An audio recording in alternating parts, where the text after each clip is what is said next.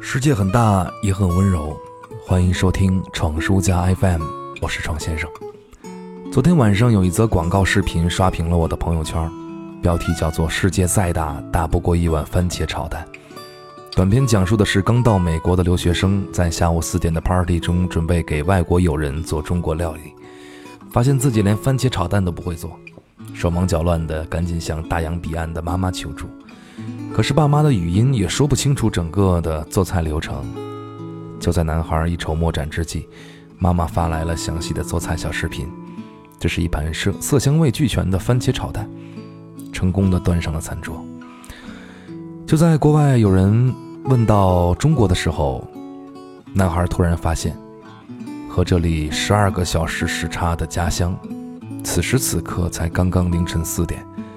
打开手机一看。妈妈一条条的询问：“做的好吃吗？成功吗？怎么不回话？”于是他含着眼泪打下了七个字：“谢谢妈妈，很成功。”看完这则广告，我也十分感慨。虽然说我没有过国外留学的经历，家乡在河北，流窜范围也不过是渤海湾一带。看完之后，眼角还是湿润了，因为每天都是夜间工作，慢慢的我开始不习惯。过多的社交，不愿意认识新朋友。最喜欢的事儿就是跟家里面琢磨料理。我现在能做出口感更软糯的红烧肉，色泽更诱人的炖猪蹄儿，更好看、更漂亮的小凉菜儿。可是有很多我拿不准的事儿，会跟妈妈发视频询问，然后拍照片给妈妈看。包括你，肯定也看过很多我之前做的美食照片。但是因为生活在外地，我却基本没有怎么给妈妈做过饭吃。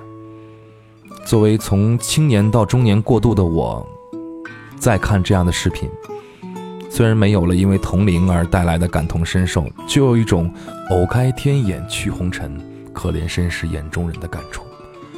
置身事外观看诗中的自己，偶尔会出现抽离感，会让很多想不开的事情豁然开朗。我已经过了什么都不用带回来就好的年纪，每次回家心里多少会有一些感慨。现在的自己产生了多少变化，离撑起一个家还有多远呢？从之前的做什么事情都会被妈妈说，到现在的妈妈做什么事情都会被我说，这种体验其实很不好，因为你会很直接的注视到时间的流逝，并且很难再把自己当成一个孩子。之后的生活遇到了领导刁难，遇到了傻逼客户。我也极少再跟爸妈提起，就好像我小的时候，他们也从来不会告诉我生活有多艰难一样。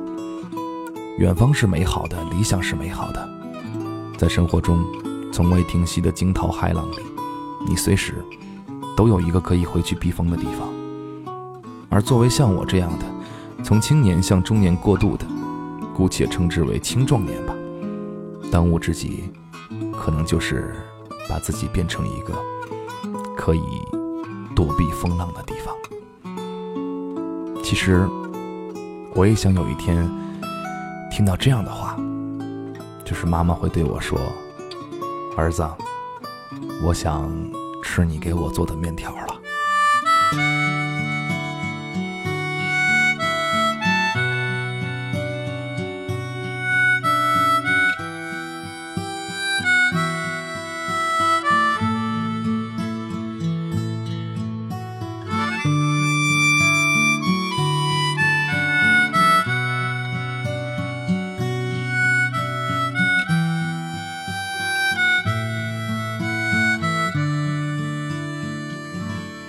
你还记得吗？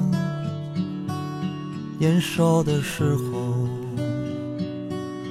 妈妈站在家门口的呼唤，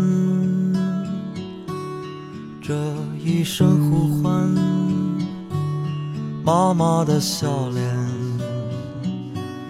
我们就会像小鸟归巢一般。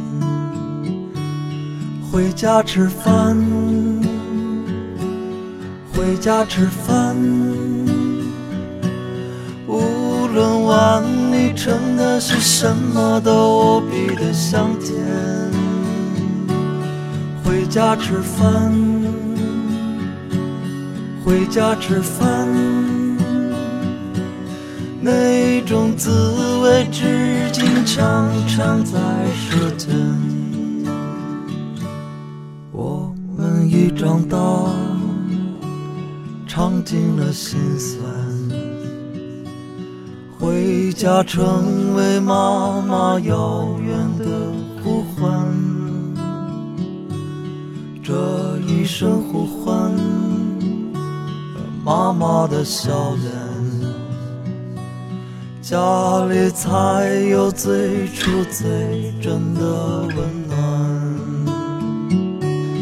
回家吃饭，回家吃饭，